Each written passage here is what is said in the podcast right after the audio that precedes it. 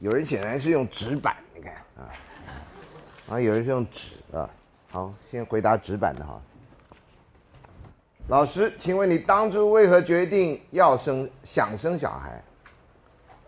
我当初决定为何决定想生小孩？我不是说我没小孩吗？啊，想生小孩，我那时候根本就没想过。你就觉得人就应该结婚生子，然后老然后死，对不对？这是一个我从来没想过，我只有想到说，我后来因为没有小孩，所以就考虑要不要有小孩。你没有小孩有小孩有很多种方式，一个就像最近新闻上的那个，你去找代理孕母，但在台湾现在是不合法的，所以你只好在国外找。其实已经很多有钱人在国外找代理孕母了哈。这如如果会你会看新闻的话，这个事情连着上一个事情，再连着上一个事情，这些人大概是朋友，然后大概来自于同一管道，我猜是这样啊。呃，所以我不是什么决定想生小孩，我想生小孩从来没想过，是后来生不出来了才在想。要不要啊？那大部分的人啊，大部分的人生小孩这件事情是天经地义，不必花大脑想的。你如果今天要跟一个人结婚，也结了婚了，你想在婚礼上人家会祝福你什么？早生贵子啊！婚礼上会有人说不要生啊，麻烦呐！你结婚已经是一大灾难了，再生就第二灾难，你停止吧。有这样说的吗？被踢出去，我跟你讲。啊，所以你好好说歹说的吉祥话里面一定有一个早生贵子，没有说不要生小孩啊，大家快快乐乐两个人活就好，没有。所以我们的文化，你某种程度已经已经不会去想这个问题了。只有当你没小孩的时候，你可能才会想，哎呦，我没小孩了，那我要不要小孩？我要小孩做什么？啊，所以那个代理孕母当然是一种方式啦，试管婴儿是一种方式啦，人工受孕是一种方式啦，啊。呃，收养也是一种方式啦，啊，其实有很多种方式啊。那代理孕母引起的道德问题比较大啊，后果也可能比较严重啊，还有一些信念的问题。你要不要把另外一个人的身体当成工具，尤其女性的身体？这对我们念社会学来讲，这是很大的挑战啊。你想不念这个，你不相信这就算了。我们念这个的，相信人的尊严是很重要的，所以连这都做得出，那你还教社会学？你的人格必须分裂到某一个地步，否则的话你做不下去啊！我们念书啊这种事情，有的有的人的学问只是混饭吃的工具，有的人学问是他终身相信的。我是比较偏向后者，所以我不太我不太能做我不相信的事情，啊，我宁可不做。所以后来想想有些办法，我我跟我太太都尝试过，我来决定那没有就算。啊，没有就算，也考虑过啊，很严肃的考虑过收养小孩的问题。我觉得收养小孩是一个 option 啊，因为你不能生，别人生了不能养，那这其实是可以可以配合的啊。但是大家在思想上准备都还不够啊，我那时候也没有这方面的准备啊。好，你觉得养宠物有助于两人的关系吗？呃，没有，养宠物可以看出你对于另外一个生命的做法。啊，对于有人不喜欢小动物，有人虐待小动物，你跟这种人在一起，不必的。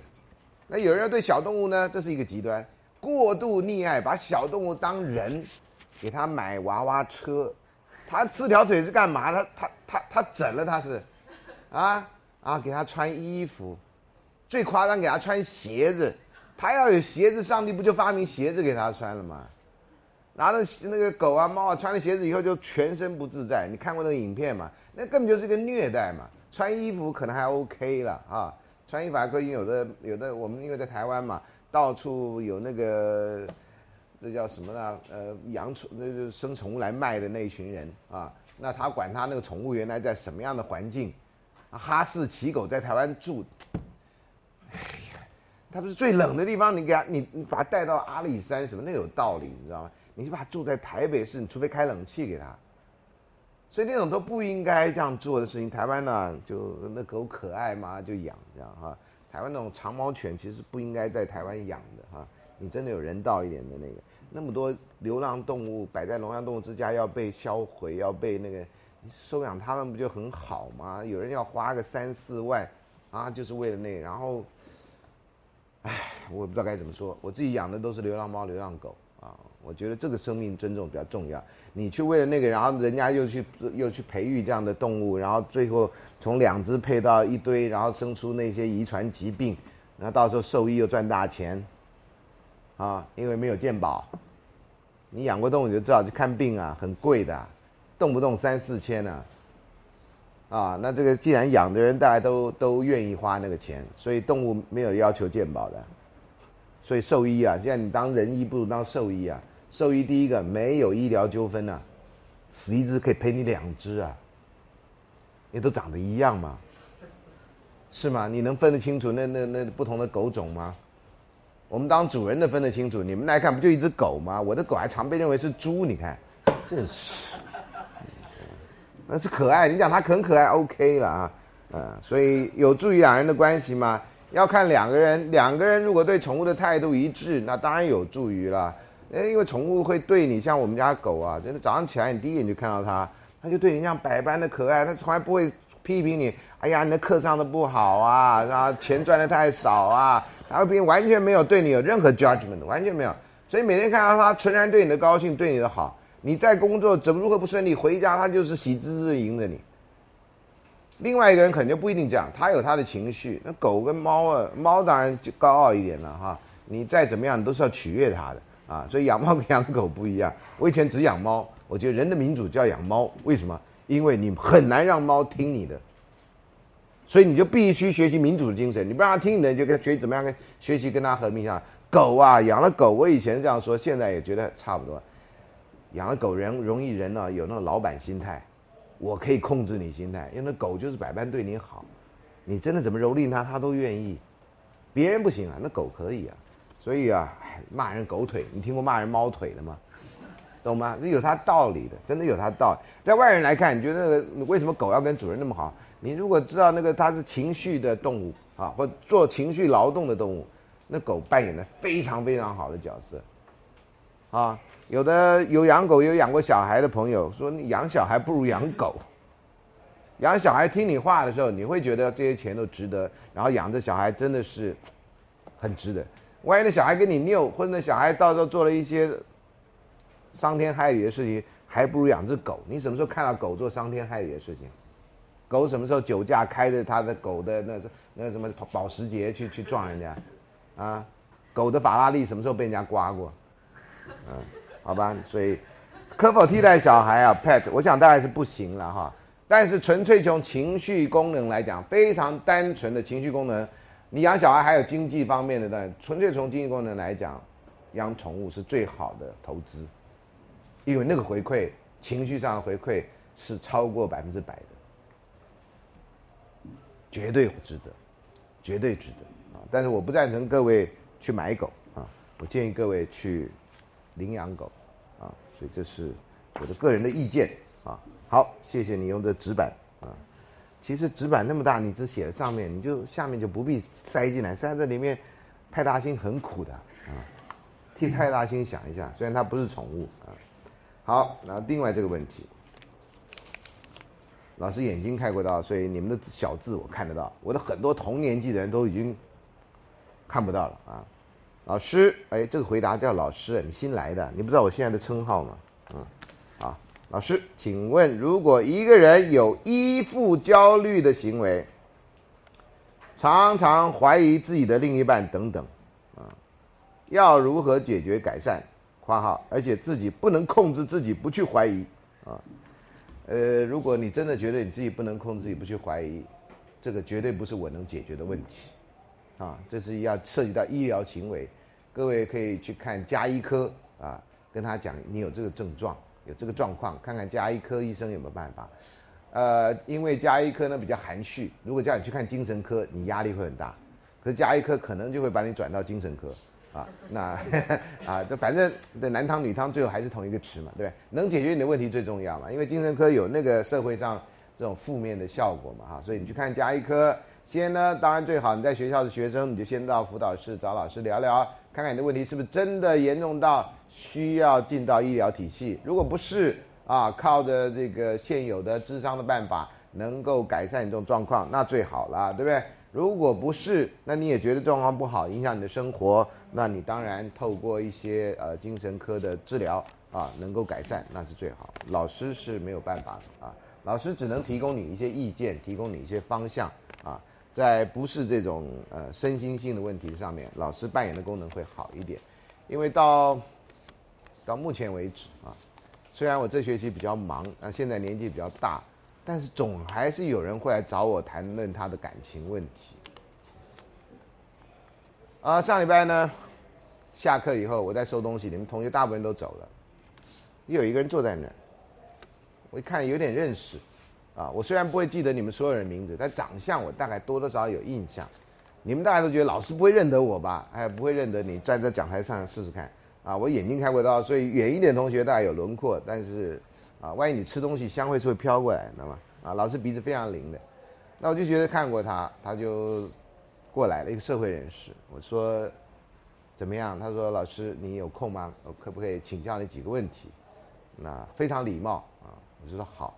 他说：“我因为口拙，而且我看了你的开放式课程，我知道你不喜欢用 email 回答问题。对我非常不喜欢用 email 回答问题，因为那个三言两语讲不清楚啊啊。然后到时候你可以说，你看你是这样讲的啊，我常常讲很多话，你抓住我那句话，那真的是真的是你倒霉啊。”他就写了两张满满 A4 的纸，这样，然后我就很快的把它看过一遍，然后我就知道他的主要问题在哪里，然后我就给他我的看法，这样，非常高兴的要走，谢谢，没有多余的问题。我说你是在台大附近住在附近还是在附近上班呢？他说没有，他专程为了来听我的意见，请了两小时的假。然后我说我我讲的对你有没有帮助？他说帮助非常大，就非常高兴的就离开了。我就非常高兴那天，啊，我天非常非常高兴，因为每次上课哈，你都知道很多人愿意选我的课，跟我一点关系都没有，真的。我的另外一门课就没那么多人要选。如果我的所有课都很多人要选，那就是我的关系。如果有些课很多人选，另外课没什么人选，你就知道那不是我的关系，是课的关系。啊那这个课呢，很多人想修，很多人想听，对不对？啊，你们都知道。啊，今年呢，因为有因缘际会，能够上电上这个开放式课程，我都简称上电视了啊。对我来讲，有荧幕就叫电视了啊。呃，所以呢，我觉得竟然受看的人非常多。我昨天才发现，才一万两千多笔，今天已经一万五千多笔，这样下去怎么得了？啊，而且下一句还要在那个哈。呃，什么得了？不是不好的意思了哈，完全是好的意思。那我希望你们真的能够学到东西。来这堂课不是来凑热闹，啊，这堂课真的你能学到东西。那你不要完完全全相信我讲的一切，我讲的一切都有时候都有思考的结果。你要遵循我的逻辑才知道这个答案，不要就一下子赞成或反对我的结论，然后不看我的思考结果啊。我想看这个在另外一边看电视人也是一样，好吗？啊。呃，重点，我的重点常常不是在回答你们的问题而已，回答问题是很重要的啊，因为我们教书或者有些研究不会研究到你的问题上面，那有时候我有些看法，所以可以帮助你。但是呢，我们花那么多时间，三堂课的时间，大部分时间是在上课内容，不是在回答问题，你就可以知道啊这个比重的问题。那有时候出外演讲没办法啊，因为两个小时要达到一些效果，然后能够纠正同学的一些。好像根深蒂固的，没有好好想过的看法，所以当然以回答问题为主啊，这是不一样，啊，好，那今天的新的问，不是今天新闻，哎，这个人就比较跟上时代。亲爱的花号新月老大神，我还没有，我是候选人，你不要去把我逼上那个位置啊，我还是候选人，OK？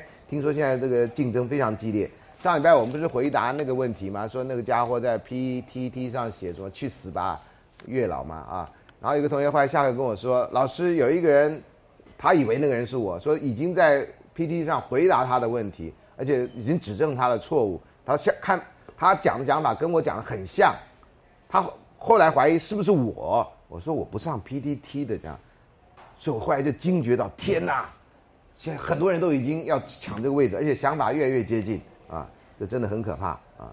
好，新的月老大神加候选人，谢谢啊。”我和朋友最近讨论到爱情中的变与不变。好，你谈恋爱就好，你谈把恋爱当成东西来研究很辛苦的。他觉得人一直在变，把眼前过好最重要。这话讲的跟跟没讲一样。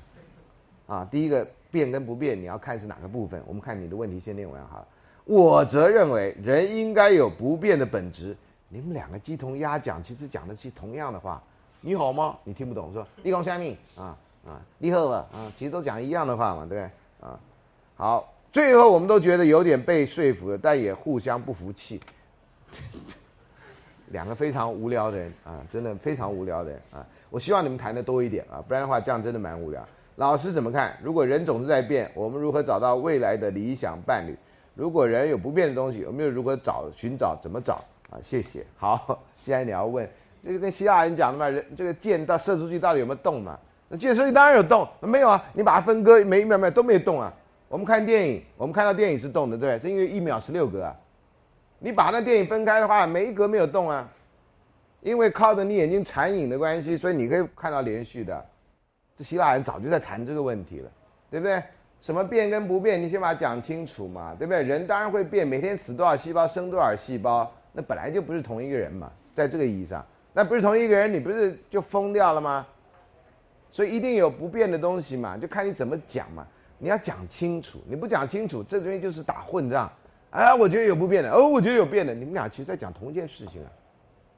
好，所以你说爱情中的变跟不变，譬如说，我们讲最简单，不要这个，就是我如果有发生什么事情，我都愿意跟你商量，我所谓的平等对待，共同奋斗。这个心可以是不变的，可是呢，我可能在中途过程中喜欢你的过程中面，我又心动了，对别人心动了，那我要跟你讨论一下，我对别人心动了，这事情你怎么看？我怎么看？沟通一下。有的人可能就觉得我爱他比爱你多，有的人觉得呃，我只是对另外一个心动，对你没对没有，我没有要离开你的意思。这有各种不同的结果，这就是变，对不对？说我保证一辈子不，我我保证一辈子爱你，这绝对是骗人。我只说我保证这一辈子，我如果不爱你，我会跟你讨论，这就不是骗人。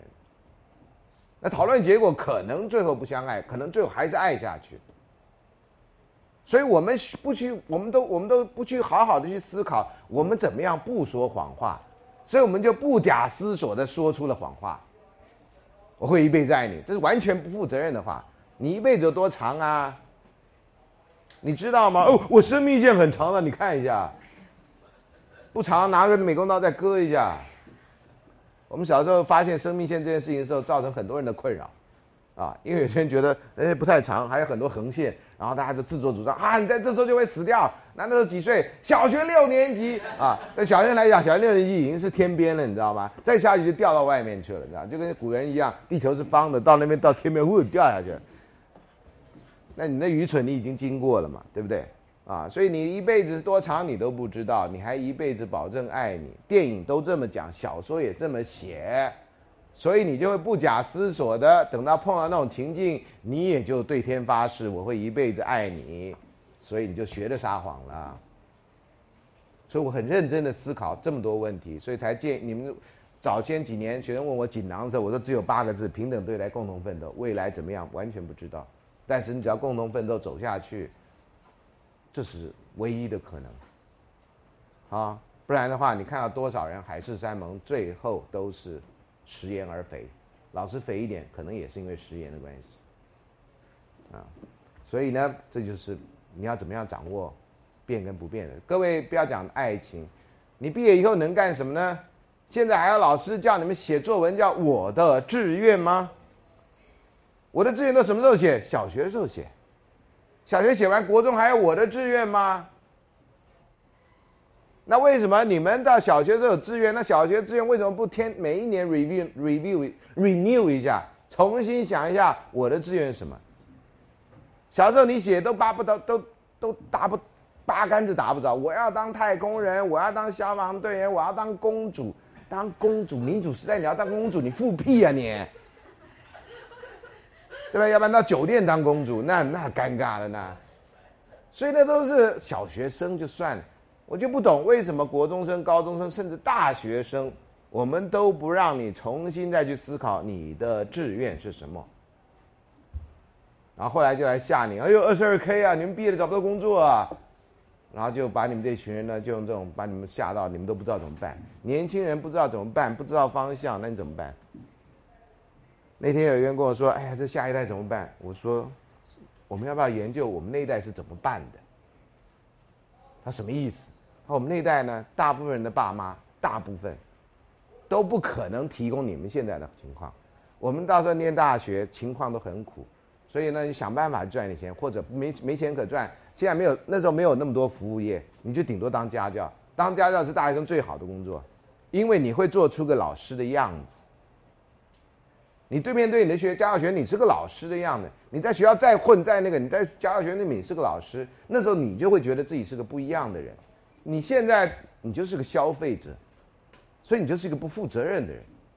你现在你爸妈都提供你钱，你不打工，其实活的大部分人，尤其在台大，台大大部分人都是有钱人，啊，劳工阶级的家庭非常非常非常的少，比例上面哈，比例上面，所以呢，我们以前我叫置之死地而后生啊，你爸妈不可能给你额外的钱，你要你就是靠这种去赚，你赚钱方式都是非常正当的，而且是提高你自尊的工作，做家教，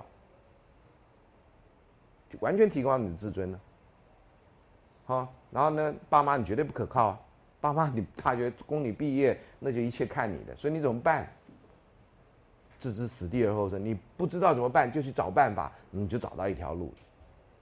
你们现在呢，很多人要延毕，这个制度也是我们的，你为什么要延毕呢？停休，啊，看不看不好了就停休，所以呢，你可以乱选课，没关系嘛，你有 second choice，第三个、第四个，你没有死地嘛，你不会死嘛。你不会死，你今你担心什么呢？我们会死啊！那你为了活下去，那不是真的会死哈。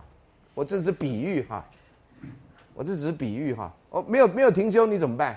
你就好好念呐，你选每一门课都认真选啊，好歹把它混过去啊。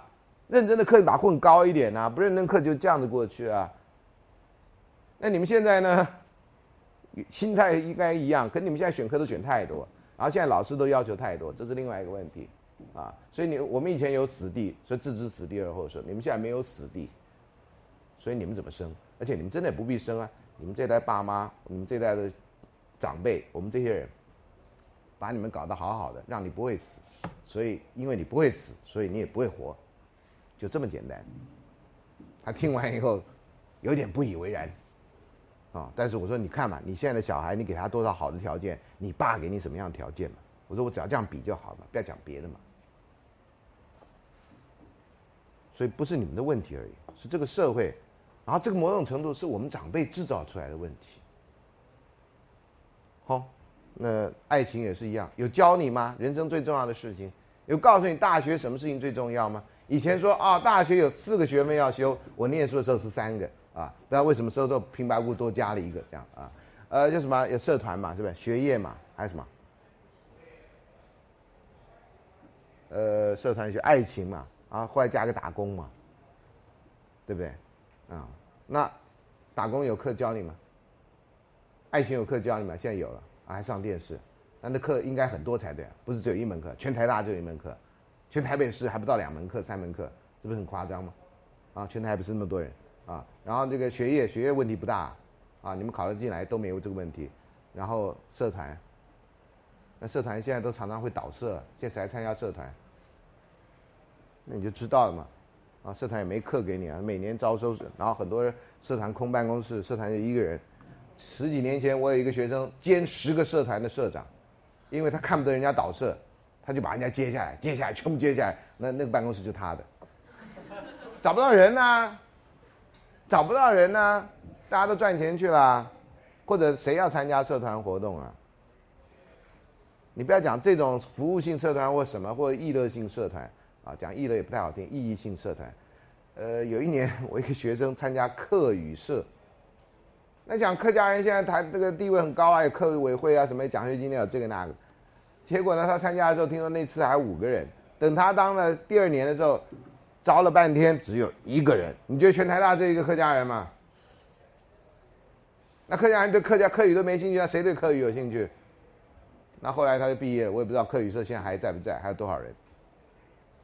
啊，我只告诉你，这个你们念大学为什么要念大学？然后你念完大学想干什么？像这种可以用意志力去决定的事情都没有。那这是变还是不变？我也不知道。啊。爱情啊跟人生啊大概差不多。第一个最明显的事实就是会结束，生命会结束，所以爱情不管是你自主动终结它，还是你被动终结，被动终结包括你生命的结束，这是你赚不到。生命会结束，所以你决定怎么样？马上去跳楼，不要活了，反正都没意义。如果不是的话，那爱情会结束，所以你现在要怎样？同理可证。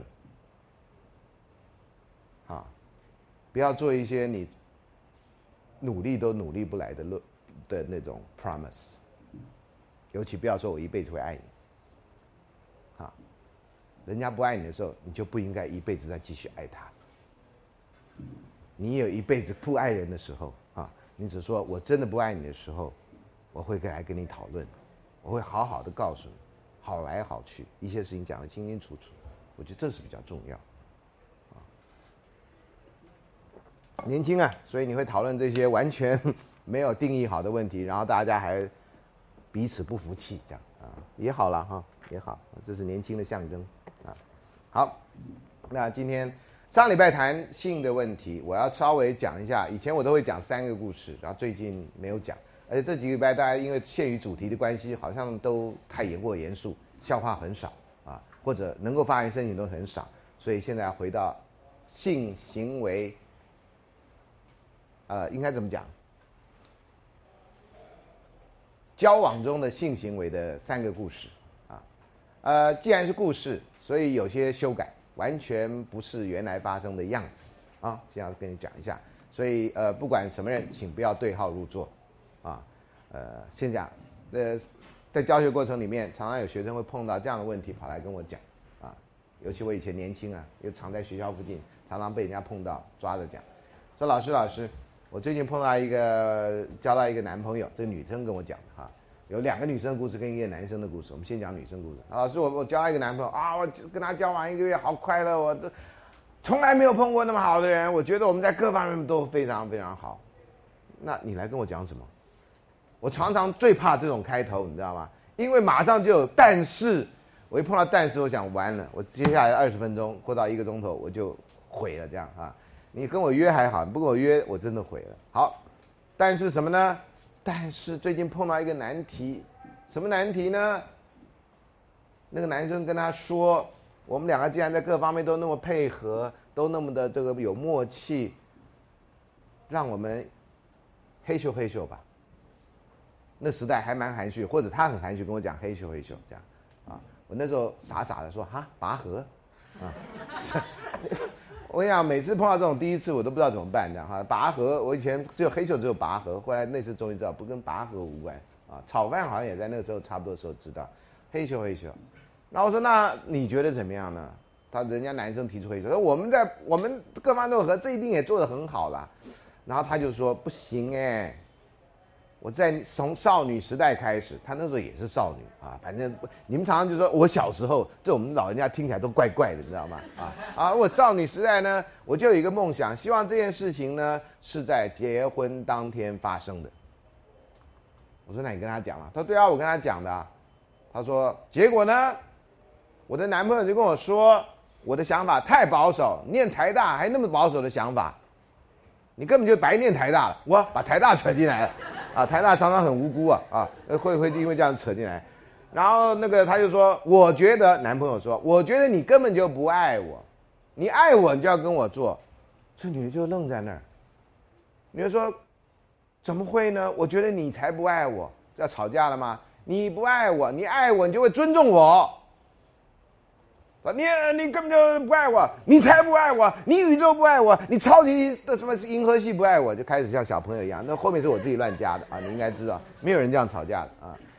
好，两个人就，我那我们分手好了。哎，我就觉得你要不要倒带一下？在第一个月的时候我们很和啊，然后然后这前面在吵架，我们再把再快转，就忽然间变成不爱了，就是因为这那件事情。我觉得你们俩也太那个了吧，我都快笑昏倒了这样。他说：“那我说那你后来怎么办？”他说：“我就跟他生气三天啊，我觉得他不尊重我啊，那他还宣称爱我。”我说：“那他怎么说？他觉得他不爱他，所以不跟他做啊。所以两人都以爱之名，然后选择对自己最有利的观点来诠释什么叫爱。两人的爱其实是不一样。鸡同鸭讲，他说可撑了三天，他觉得这三天没有他，觉得好寂寞，觉得好不习惯，啊，他后来想一想，说好吧，反正将来也会跟他结婚的嘛，都那么配合，还会有谁呢？那就干脆给他了呗，给哦。像个礼物一样啊，presento 哦，像日文这样念，我们也觉得 presento 念成日文就好像是个礼物这样。像英文讲 present，你就觉得到底是出席还是礼物，你知道吗？英文有困惑这样啊，presento 就就就就说好，我就答应要给他。我说真的啊，对于是呢，他说他就到了到了那个男的住在外面租房子的门口，就要等那个房男的回来，男的没有回来。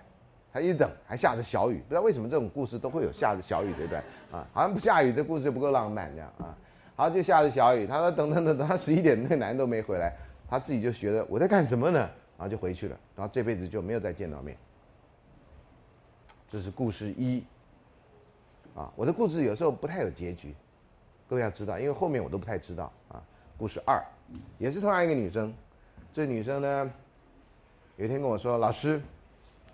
我觉得哦，男人哦都是视觉系动物。我说啊，我跟你们学到的智慧哦，绝对是我在学校学不到的。这样啊，我什么叫视觉动物？那男人啊，就是看女人的胸部啊，看外表啊，看曲线啊。我说啊，那老师算不算男人？我都不敢问，你知道吗？啊，老师是男人，那我不是一天到晚这样哦，曲线呢？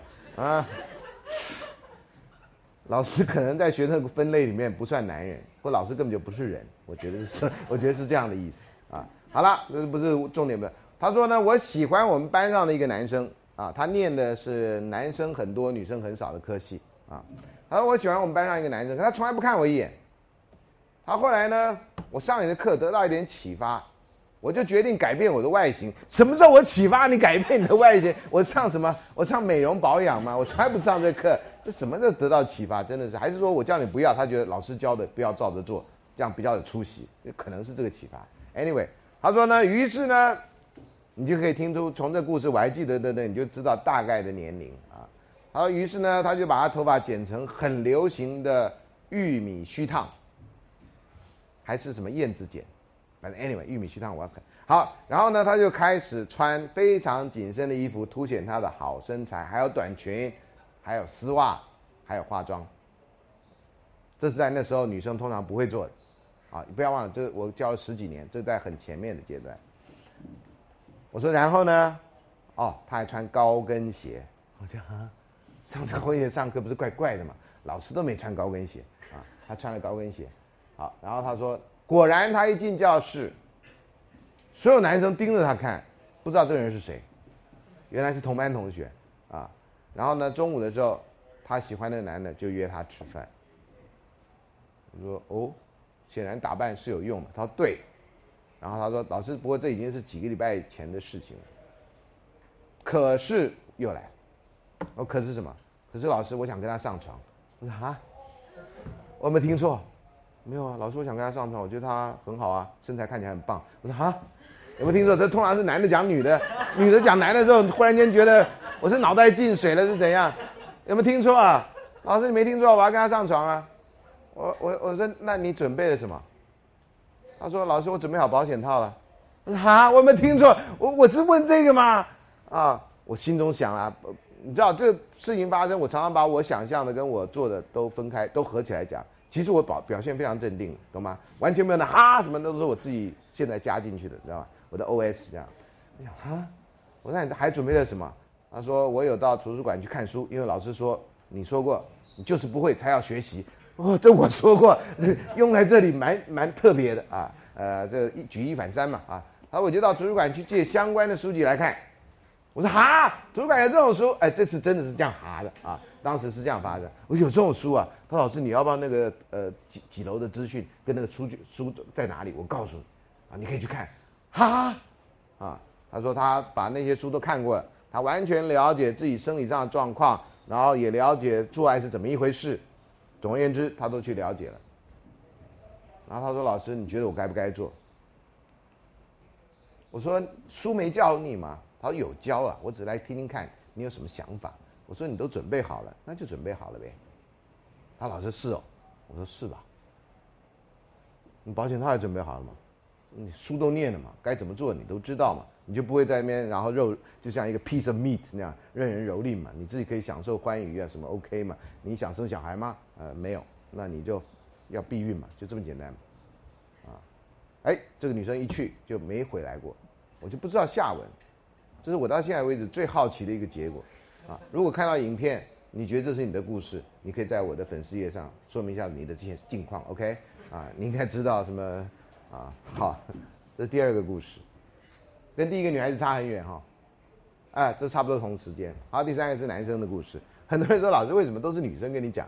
哎，很多男生不知道跟我讲什么，老师也不打球，也不爱看球赛，啊，完全不知道美国什么棒球打击率怎么样。老师唯一看过球赛是一九八六年的纽约大都会队得棒球冠军的那一次，因为全纽约疯狂，所以我们就只好跟着疯狂，啊，那真的是很奇怪的一场比赛，先连输三局。七局的比赛，啊，七场比赛连输三场，然后连赢四场，然后最后一场最怪，看起来是要输球的，好像二三垒有人，然后两人出局，然后打击者也不怎么样，然后当时的红袜队的投手叫 Roger Clemens，我前几年一听还在呀，这老兄，他不是投了十几二十年了吗？从那一次 Roger Clemens。哇，超级厉害！那纽约人那时候跟波士顿人根本就势同形不形同水火，连百货公司都不卖红色的袜子。记者去访问了，为什么都最近都没有红袜子？那红袜队来了，在汤里面，我们不要卖他的，能打要把红袜队打死掉。哇，每个人敌都同同开敌手，我觉得很无聊这样子哈。结果呢，一个球打出去，一垒方向滚地球，没什么太大力量，一垒手漏接，然后就奔回两个就赢了。我的朋友呢，在打出滚地球的时候就去睡觉，完全第二天不知道为什么全程疯狂，说干嘛的？昨天不是输了吗？啊，没有，昨天赢了。他后来才很后悔去去睡觉，睡得太早，啊，所以从此以后都熬夜啊，看球赛一定要等到最后、最后、最后这样啊。所以这是老师那个，所以老师都通常不看球赛，所以老师男生很少跟老师聊天。就终于来了一个男的，那个男的来了就说：“老师。”我最近终于跟一个我喜欢很久的女孩子约呃约到了，我要请她看电影吃饭，请问老师，我在去看电影吃饭之前，我该不该手淫？我说啊，啊，我我碰到男同学通常都会夸张一点这样哈，我说你讲什么？他老师手淫啊，自慰啊，英文 masturbation 啊，开始跟我这样英文翻译，你是翻译那什么电脑字典吗？你是怎样？我说老师知道，我说你怎么会问这个问题？他说：“老师，你没看《哈拉玛丽》哈，你就知道这个年代啊。我那时候没看《哈拉玛丽》啊。我说没有，我说什么的故事，他就大致跟我讲。好，我说你有过那种抑制不了冲动的那种经验吗？他老师没有。我说你为什么要觉得自己做这件事情约会的时候需要做这个事情？他说老师，因为我去上一堂课，那个课说我们有雄性暴力。”啊，我不知道我会不会有雄性暴力，因为我有雄性，然后雄性暴力连在一起，他认为他雄性，他就会雄性暴力。我说你们是什么老师这样教你的？我说你没有抑制不了的冲动，从来没有这样历史，你应该是不会的。我说你你们约会到几点？他说大概就是六点到十点，他有门禁这样。我说那你就去看电影，对不对？然后又吃饭，应该不会怎么样嘛？你又没有这样历史的。他老师我很担心哎，万一我表现不好怎么办？我说：“可是你年轻啊，你真的做了，可能你的恢复力很快啊。所以如果你有抑制不了冲动，你做的不一定有好处啊。因为根据后来性评会的经验，我们通常在在碰到这种叫做叫什么来的，在图书馆摸鸟那种人，对啊，不知道这叫什么摸鸟侠吗？还是什么之类这种人，我们都会先问他：你之前有没有看色情影片，或有没有上网站？你有以后，这种会加促你。”因为你那个欲念没有习没有没有降下来，会加速你去侵犯别人，或者做出不好的动作。好，你别以为说啊做完了可能会怎么样，做完了有时候另外一个结果就是这个。那他那时候我还不知道这事，那他也没有那样。我因为我认识他很久，以前跟学生都很很熟。嗯，后来就回来，我说你第二天要跟我回报，他就第二天跟我回报。我说有没有发生什么？他没有，他说一切的过程非常非常的好。啊，后来他就跟那女孩子在一起，这样。啊所以那时候都有一些莫名其妙的担心，哈，所以这个呃婚前性行为的问题啊，老师不是你们爸妈，老师也不是教会的人啊，老师认为会做不会做是比要做不要做相对而言重要。你要做你不会做，到时候染病不愉快啊，这都不是一件好事。而且只要跟十八岁以上的人，基本上啊，我要告诉你说不要做，哎，你有你的宗教跟家教会告诉你，不需要我来告诉你，啊，我是告诉你，你真的要做了可以做的时候，你不会做那是很严重的。设想在新婚之夜的那一天，啊，那大家都期待你们早生贵子，希望你能做，那你又不会做。那你的你的婚姻生活就毁在性方面，那这一毁这就很惨了，啊，这个时代不需要这样，这个时代不需要这样啊，所以这是我特别要要要在这里说一下。好，那我们上礼拜回到这个性骚扰部分，我们有说过性骚扰范围啊，那这个法令呢，你最好不要碰到，碰到都很悲惨的哈。那有的时候你受害人你当然没办法，那发生的场所啊，根据发生场所不同，也适用不同的法令啊。啊牵涉到人物还有刻板印象，比如受害人、加害人跟证人，啊，那事件的特性我们稍微说一下，就是证据很难收集，双方通常各执一词。你看最近新闻上面有一个很有名的一个音乐经纪人啊，被一个女音乐家控告说他骚扰她，结果女音乐家呢带了一些证人，然后这个呃音乐被告的人呢也非常生气的按铃控告这些人。然后听说有多少两千网友在那个哪一个人的网脸书上按赞，他也号称要告这两千人这样哈，这报上前一阵登的，那后来没下文，我不知道这事情到底有没有继后续的故事。就像这样，你怎么相信？比如按赞的人，你怎么你又不是法官，你也没看到什么证据，为什么你会选择相信？这个叫做受害，这个 allegedly 啊，宣称自己是受害人，你凭什么相信？好，或者你凭什么换另外一个？你凭什么相信那个 alleged 被宣称是加害的人？加害的朋友可能觉得，哎，他是个好人，他怎么会做这事儿？啊，这事情发生的时候，同学之间如果发生在老师身上啊，譬如说曾经发生过一个类似的案例，有一个老师被控告骚扰女同学，同学之间马上分成两派人，一派人是护师派。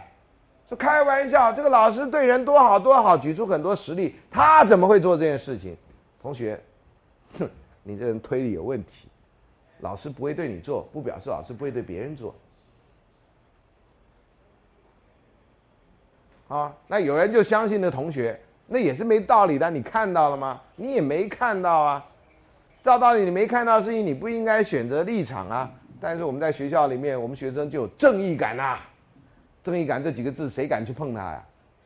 对不对？你能说你做这事情没正义感吗？那你不支持他，你就是没正义感啊！啊，然后这个事情经过调查，啊，经过调查啊，呃，证实确有其事。我把这种事情讲给你听啊，你就知道了，知道因为呃，我不能讲名字啊，但是呃，有些事情要经过变造啊。呃，有学校有老师是你非常尊敬的老师。性骚扰学生的老师都不是你想象的那种，什么意思？不是那种看起来很猥琐那种。你在学校那么久，有几个老师很猥琐的？都没有，你知道吗？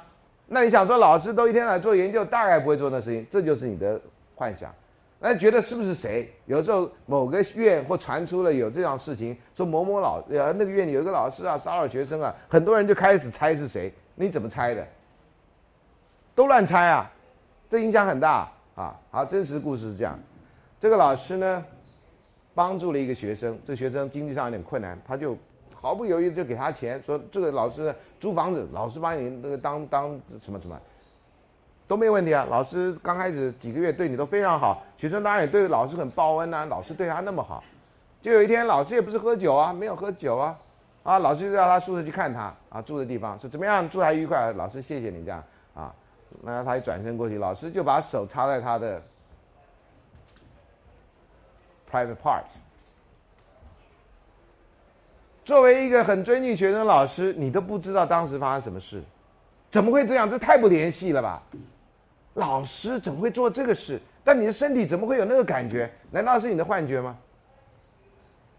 很多我我在那个很多被骚扰的同学的第一时间都愣住，因为不知道这是怎么一回事，是身体欺骗自己，还是真的发生这样的事情？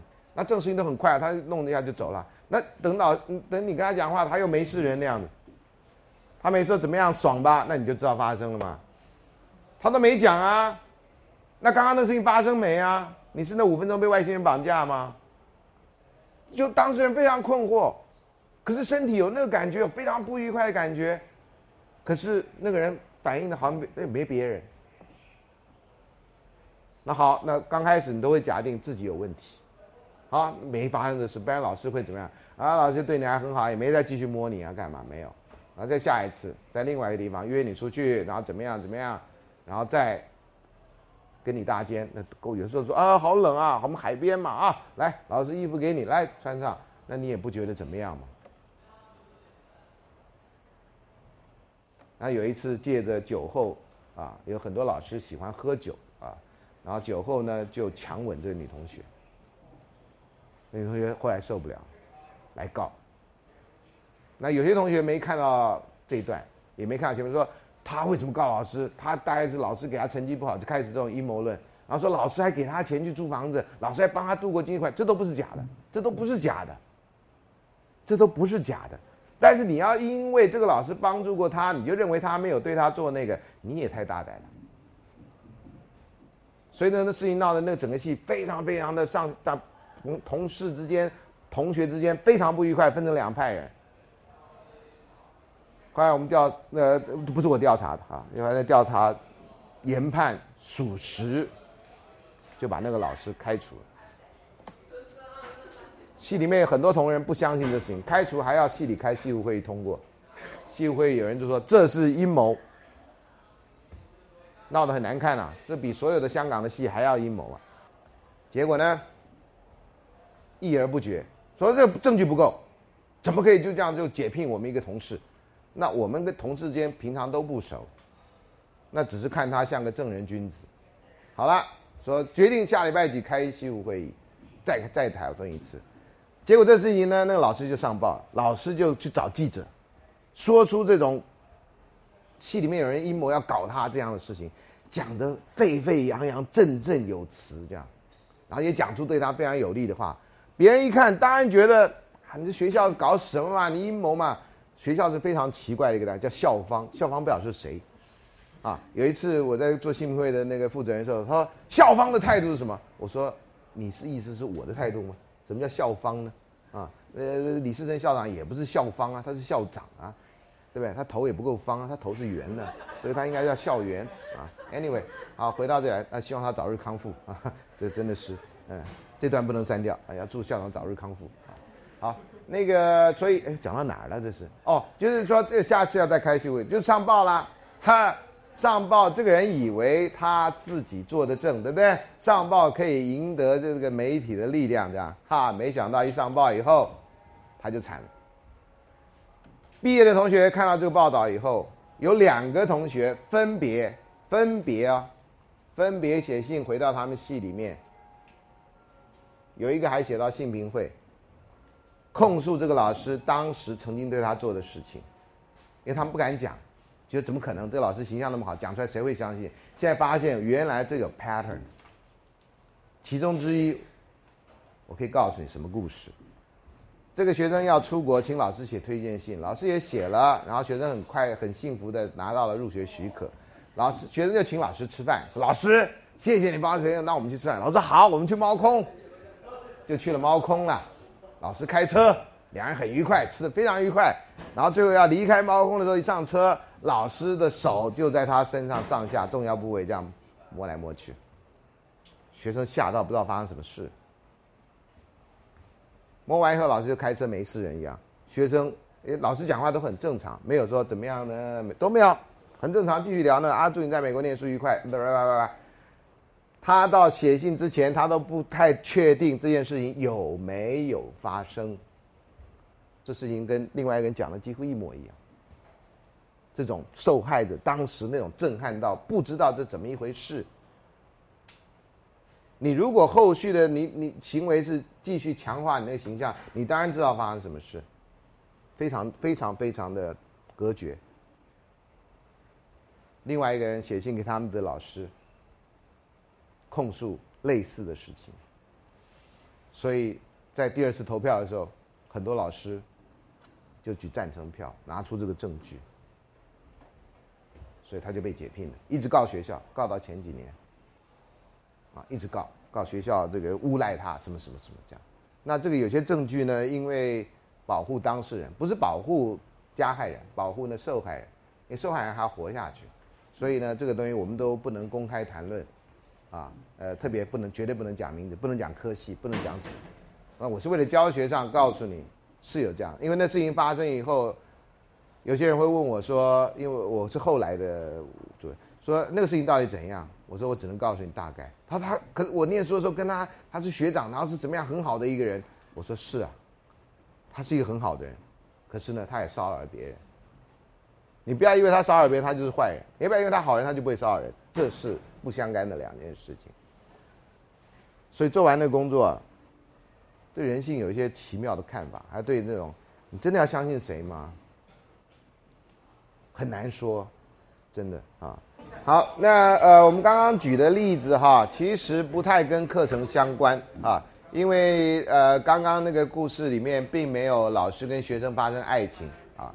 那如果在性平会常常会碰到有些学生失恋了，会跑来说告对方这个欺骗啊，那个通常性平会如果在分手的过程中，情侣在分手的过程中没有伤害，没有这个侵害啊，那这个大概都不属于性病会处理的范围，也都不属于性骚扰的范围。呃，出现过的案例啊。就两人交往到底算不算男女朋友，各执一词。男方觉得他跟那个女的已经是女朋友了，女方觉得我跟他只是朋友。然后男方举出的例子说：“怎么会是朋友？我每次考试我都跟他在图书馆一起念书。那图书馆其他人也跟你在一起念书啊？当然我们不能这样讲了哈，这样讲人家会觉得我们很拔，这很昏庸了哈，好像是。好，那对不起，而且我们还一起出去出游，我连他。”哪里有什么东西我都知道。哟，那这就有点不太一样，对不对啊？呃，照照常理来讲，你通常朋友你不会知道人人家哪里有什么这样，那哪里你应该知道我的意思啊？不是脸上哈，是大部分人看不到的地方这样啊。那你都能看到大部分人看不到的地方，那显然关系应该是不太一样。那女生说，那那他乱讲的，他乱讲，那那他真的乱讲吗？那就死无对证啦，对不对？那最重要的问题不在这里，最重要问题呢，这是这个男的呢，把这个他跟这女的出出去的所有事情，还包括他知道他哪里有什么，全部写在一封信上面，传给班上其他人，就全部人收，班上全部人收到这封信，只有那女的没收到，啊，因为我们在学校有一个方便嘛，对不对？你们的 email 是怎么样，就所有人都知道，所以寄信给你们是非常方便的事情，管你他认识不认识你这样，所以这个事情后来。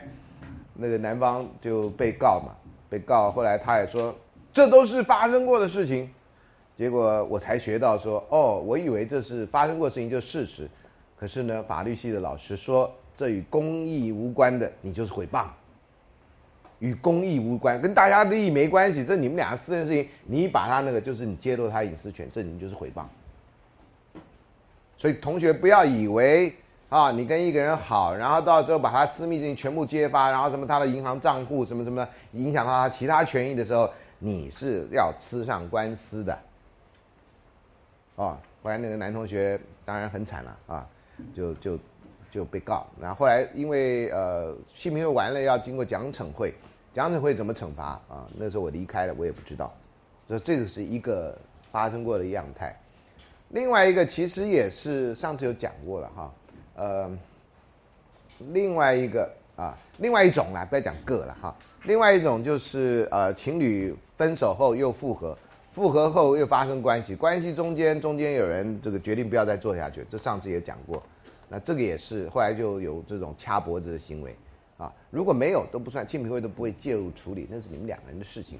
所以就是这种哈，分手的过程中间有暴力的行为。啊，呃，不管是口头上的，或是在行为上的，这个大概才会列入这个性平会处理的那个法令没有很完整的啦，啊，呃，法令都是不得已的事情啊，那最好大家道德能够克制啊，能够克制。那就是我一经常提醒的，在分手的时候，最好在两个人关系好之后提醒分手的规则，还有不要认为分手是个失败，啊，千万不要存报复的心，啊，我最近还在跟一个人讲，如果你曾经跟他相爱过，像你告诉我的故事一样，请你永远记得你们的相爱，所以你不要伤害他，不管现在怎么样，至少你曾经相爱过，这就是最好的礼物，最好的回忆。你应该停在这一点，不应该停在报复上面。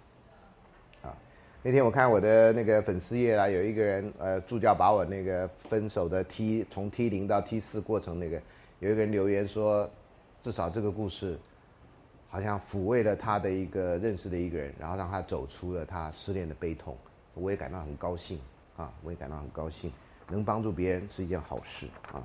好哦，什么是不变的？刚刚第一个问题。我觉得人有好心这件事情是不变的。我昨天带着我们社团的人去访问另外一个老师，他开一个书院。他最后我们就是一几乎也，他就讲到，他是从哲学方面讲，要真诚的爱自己这样，啊，那这个心也是不变啊，所以我听了也很高兴。就是虽然我没有从经典方面来入手，但是想法都是一样的啊。好，另外呢，就是我刚刚的那个故事讲的比较长啊，是要提醒你们，真的有一些不能够讲的，你们看不到的证据在后面哈。那我们很多人都有义愤嘛，就觉得这不公平啊啊。那只要让我们觉得不公平呢，不让我们看到全面的证据，我们就会替人家冲锋陷阵啊。啊，这是被利用啊。等你发现啊，最后他要拿着好处。呃，历来的阴谋家啊，在政治上的阴谋家，在小小事情上阴谋家，都是这样搞的啊，啊，你才会替他冲锋陷阵啊，哈，那这有什么好说的呢？我已经到这个年纪了，我以前被骗过啊，啊，所以后来我就说，至少我不骗人啦，啊，至少我不骗人啦，啊，那你们真心相信什么？反正你也会成长嘛，啊，我是希望我们同学都立志不要骗人啊，从爱情开始，不要骗人。啊能不能受会不会受骗不知道，但我宁愿受骗也不要骗人，受骗代表我是一个好人，骗人那我就真的受的教育跟这个祖先都对不起，不必要。另外是不平等关系了哈，这不平等关系是在性别上面有的时候会展现出来。有些男生我们上次有学过所谓的善意的这个呃性别歧视，你看起来很善意，其实也是性别歧视啊。在这个时代，以前就不讲了哈，在这个时代。啊，大家都希望被尊重，大家都希望人有自己的尊严，这跟性别是无关的啊。在这时代，这种这种特别重要啊。那性别暴力啦，和权力这种恐惧，我们男生碰到女生，很少人怀疑会被打，会被亲亲。女生碰到一个陌生男生，在一个暗巷，在晚上的时候，你看看这两人的感，两种人的感觉就不一样，你就知道这社会压力在哪里。你今天晚上十一点多经过一个暗巷，我们是男生走。啊，对方只要是女生，我们大概没什么好担心的。我们是男生，对方比我们长得高的男生，我们就会担心，懂吗？可是女生，只要女生经过巷子，对面来的这个男生，不管多高多矮，你都会担心他会对你做什么事情，你就知道这社会谁是真正的弱势在性别上。啊，所以有的女生会学防身术啊，甚至以前有女生训练喊叫，喊叫，啊，有女性主义的老师的课训练女生喊叫。觉得那喊叫是女生很大的一个一个特长，我们男生很少人会喊叫，你懂吗？啊，那去年喊叫呢，不是不好的事情。他说，你碰到灾难的时候，你如果有哨子，当然可以吹哨子；你如果没有哨子，你的喊叫有时候会救你一命。那个有一次呢，呃，我在在任的时候，那个发生过一个性骚扰案子。那女同学，那个女生不是台大的人，她来台大图书馆念书，就碰到骚扰她的人。然后她非常的痛苦的一点是说，我受过喊叫训练，结果被骚扰的时候，她连叫都叫不出来。他受过训练哦，哦，他就跟我讲，他上过谁谁课，在原念大学的时候，不是我们学校那个老师有教他们如何在危难的时候喊叫，可是真正他碰到了叫都叫不出来，那他非常自责，所以我们要一直告诉他，同学，这不是你的错，是加害你的人的错，你不要怪罪自己。啊不要怪罪自己啊！所以这是这个呃暴力的阴影啊，尤其有些人在小的时候是家暴的受害者，这你在外表上全部绝对看不出来的。每个人在待在台大校园看起来都健康活泼，那有些人心中是有阴影的，男男女女都有啊。男女都有。那有这个阴影呢，你大概跟人际关系的时候，你就会特别特别谨慎。有人从小被老师暴力相向，不相信老师讲的话。我们当老师人在讲台上，谁不讲仁义道德？可是有几个人是你真正相信他是仁义道德的？你从小到现在老师太多了。我以前在教师节的左右，我都会说，老师跟肝炎肝炎一样，有三型，都很危险，甚至致命。A 型的老师啊，呃，那个你 A A 型的老师就是那种，你觉得很感恩的，在大学课程，在受这个呃不是大学，在受教育过程里面。你觉得老师帮助你很多的这种这种老师 A，A 的数目呢啊，你先记一下。然后另外一个呢是在教育过程里面很恨的老师，这种老师呢叫 B，B 呢大于 A 的话，你的这种不好的老大，你大概这人受教育过程真的是很辛苦，你大概到后段班的几率非常高。如果 A 等于零，你基本上是后段班的；如果 A 大于 B，你大概是前段班的，因为你的老师跟你觉得老师对你好，有的时候是你个人的那个。不是全班的感受，那你认为 A 跟 B 就结束了吗？不，最可怕就是 C 型老师，教过你以后你完全不记得。我每次都拿这个提醒我自己跟我的学生，教书的人，我说你不要到时候在人家生命中花了很多时间，却不存在。你知道我的意思吗？你不要在大学上了四上上那么多课，修了一百二十八个学分。举例说，然后问你记得几个老师？不记得，啊？那记得孙老师啊？谢谢你。那你记得孙老师上课讲什么？不知道，他很爱讲笑话。哈 哈那你上课白上吗？那我白教吗？如果你教了，变成你生活中一部分，吸收进去了，那变那还好。就你将来行事说，哎，我怎么这样做啊？原来当时孙老师教我，然后我也相信了，结果我是这样做的。那那你真的是潜移默化教育成功。如果教你的都只是你的口耳之学，那那有什么用呢？我教你写报告也没用啊，懂吗？这是我们当老师在讲台上有时候回想这种事情的时候，说我干嘛要好好教书呢？如果结果是那样，我干嘛呢？你们也可以问，你干嘛要好好念呢？如果念的是没有用的东西的话，懂吗？这是我们师生大家都要好好检讨，甚至看电视人也好好检讨。所以后来想到这个，我不是责怪哈，我越来越了解，我不是责怪学生不知道把握当下，我们大部分人都不知道把握当下，在很年轻的时候。所以呢，你如果你今天不知道把握当下，没学到没关系，你有电视可以看啊。什么时候你要学习的时候，你有东西可以学。我觉得这是现在教育应该提供的。我们不应该在你没准备好的时候教你。我们不应该因为你今年大这二十八岁了，所以就叫你念大一，然后你二十二岁就叫你大学毕业。我觉得这是错误的。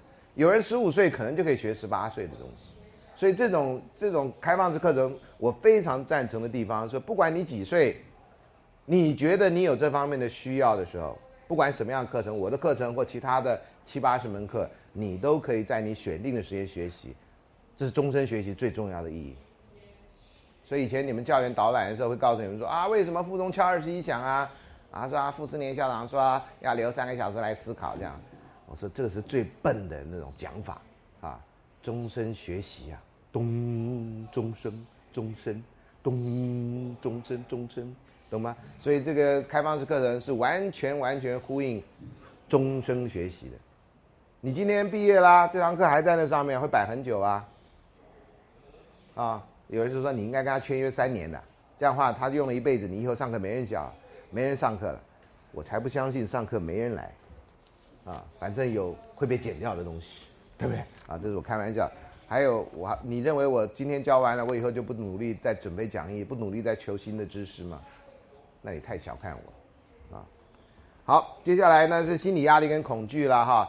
这个心理压力跟恐惧呢，不只是在被调查的对象身上，还包括调查的老师身上，啊，像我上刚刚讲那个牵涉到另外一个老师的事情的时候，哇，那个老师在另外参加调查，老师非常的恐慌，因为他觉得他被跟踪，他觉得他被跟踪。那有些好事的学生会觉得老调查委员不公平，然后如果他因为什么方式知道了那调查委员是什么老师的时候，他会来。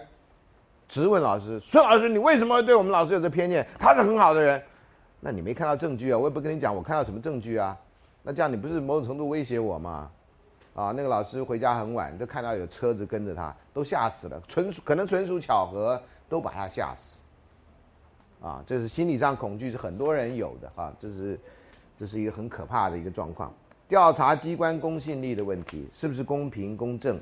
不是公开，是保密。所以呃，在负责这个单位的时候，我们真的像那种非常非常无情的校方这样啊。就是你解释一下，他到底犯了什么错？哎，我不能解释，因为这涉及到另外一个人自由。那他到底犯了什么错？你总可以讲一点什么？对不起，我不能讲，保障当事人。什么当事人？保障那个被侵害的人。到时候你人肉搜索他，他就出来，他还要活吗？那你们这样可以黑箱作业？呃，法律规定我们黑箱作业，OK？我要白箱作业，我就犯法了。啊，所以很多人就这样子就仗着这个制度，然后故意骗你们这些人。说你看他们都在黑箱作业这样啊，好，调查程序结果有专业的问题跟时间的问题啊，这是我就不多说了啊。那当然呢，污名跟管理啦，受害人会有人身保护，但是在学校里面没办法人身保护。常常有的说他一打我，那我现在怎么办？呃，真的不知道哎，我们也不用派一个校警追着你啊。你就说如果你能不来上课不来上课，你能来上课是不是找个人陪着你啊？陪着你走到校门外，然后再回家这样。啊，我们只能这样讲，那不然我那时候也很困扰啊，说可不可以找一个人陪着他？没这个制度啊，这陪着受害人呢，那不然加害人再来找他怎么办？啊，所以这个是一个我觉得很，我也跟教育部反映过，教育部没办法，所以你们去找校警，找一个校警二十四小时陪着他，那 不太可能的吧？啊，所以只能靠同学啊互相帮忙，或者 或者真的就叫他不要来，啊不要来不会不会碰到。那不是叫他不要来，就是可以告诉他有这个选项，就很尴尬。那我就觉得你干这个这个没有制度配合，我们当老师人好像就变成，好像这好像是另外一个加害者，你知道吗？啊，有时候制度不配合，你说我怎么办？啊，好，就这个责备受害人啊，这是最常见的。谁叫你穿细肩带？谁叫你怎么样？谁叫你怎么样？那人家也穿细带就不会碰到，哎，你穿细带碰到，这怎么是你的问题呢？那为什么不说是加害人的问题呢？啊，还有心理的创伤，有着受创后的压力症候群。受创后压力症候群，你现在上网查都可以查到简单的症状，比如说睡眠睡不好啊，然后这个吃饭吃不下，然后觉得心神恍惚啊，那这个呢都是医生可以给你开药啊，让你好好比较好的睡觉，简单一点的镇定的的药方啊，不然的话你睡不好，到时候精神状况差。然后在如果在街上行走会可能会出问题的啊，或者在街呃坐车都可能出问题的。另外加害人啊，加害人到底我们要相信他可不可以改过？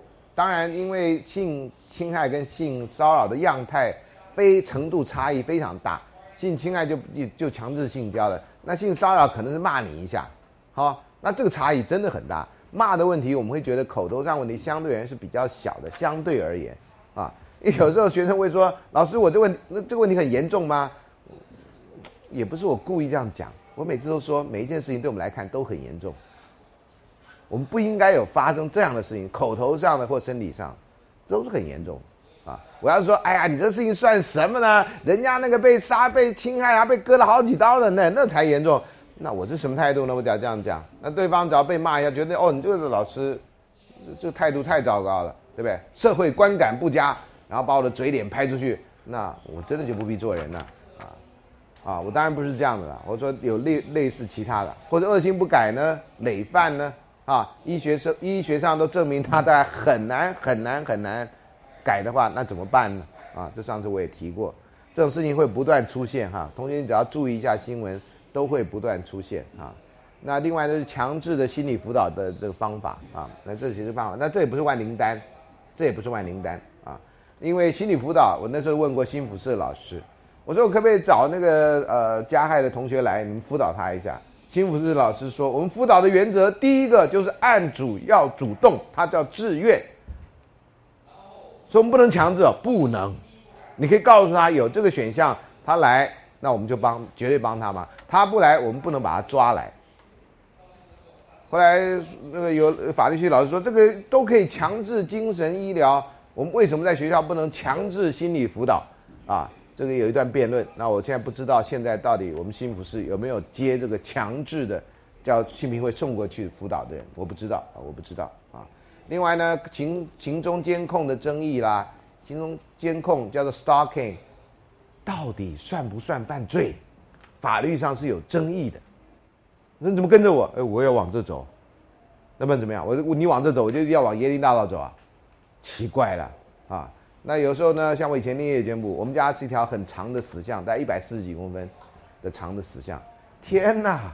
最麻烦的就是外面前前面走一个女的，我走在后面，我就很尴尬这样。人家以为那前面的人脚步就很快，你知道吗？我家住巷底，对不对？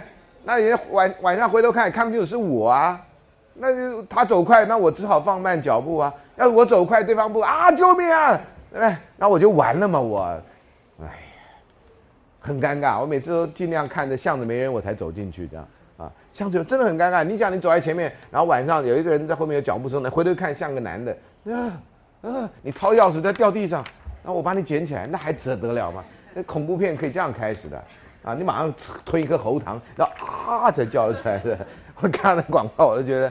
哎呦，不要这样子，开我们玩笑。我们以前就这样，很怕被这样误会，这样哈。啊，性别意识要提升啦，哈。有的人觉得没什么，那就性别意识不够高的关系。那有人觉得很严重啊，像开黄腔啊，大部分男老师年纪大大的点，男老师跟教官啊，以前年纪大教官觉得开黄腔是正常的事情，表示我们我们是马吉，我才给你开黄腔了啊。那现在当然开黄腔就绝对不是马吉了，这样哈。这是为什么熊马吉的电影？是十七禁这样啊，那熊实在是，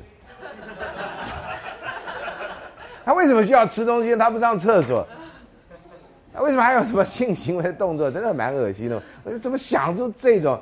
因为听说那导演是拍那个美国那个漫画叫《Family Guy》的导演啊，就是有一点小色色这样的哈。呃，美国人有时候很喜欢表现自己的这种那种自由主义这样哈。好，那相关法令这些了哈。那这个至于性暴力这个，因为我们大概都讲了，我就不再细说。那是以前我在别的场合特别做的整理哈，所以这个一百一十九页到一百二十页以后我都不说了，这个我们都在前面其实断断续续说过。啊，那这个最后我这边加一个，呃，在一百二十页这边啊，这个爱情的爱呢，有的时候不是只有男女之间的问题而已啊，也可以是男女之间，也可以是家人之间，也可以是社会人之间的关系。啊，所以在我研究的一个对一个对象叫孔德，孔德不是中国人，孔德是法国人啊。但是孔德曾经有一个口号，就是要把爱当做爱啊，以爱为基础啊，以秩序为什么，然后以进步为目标啊。我觉得这个在任何社会其实都是可以适用啊。这个就先讲到这里。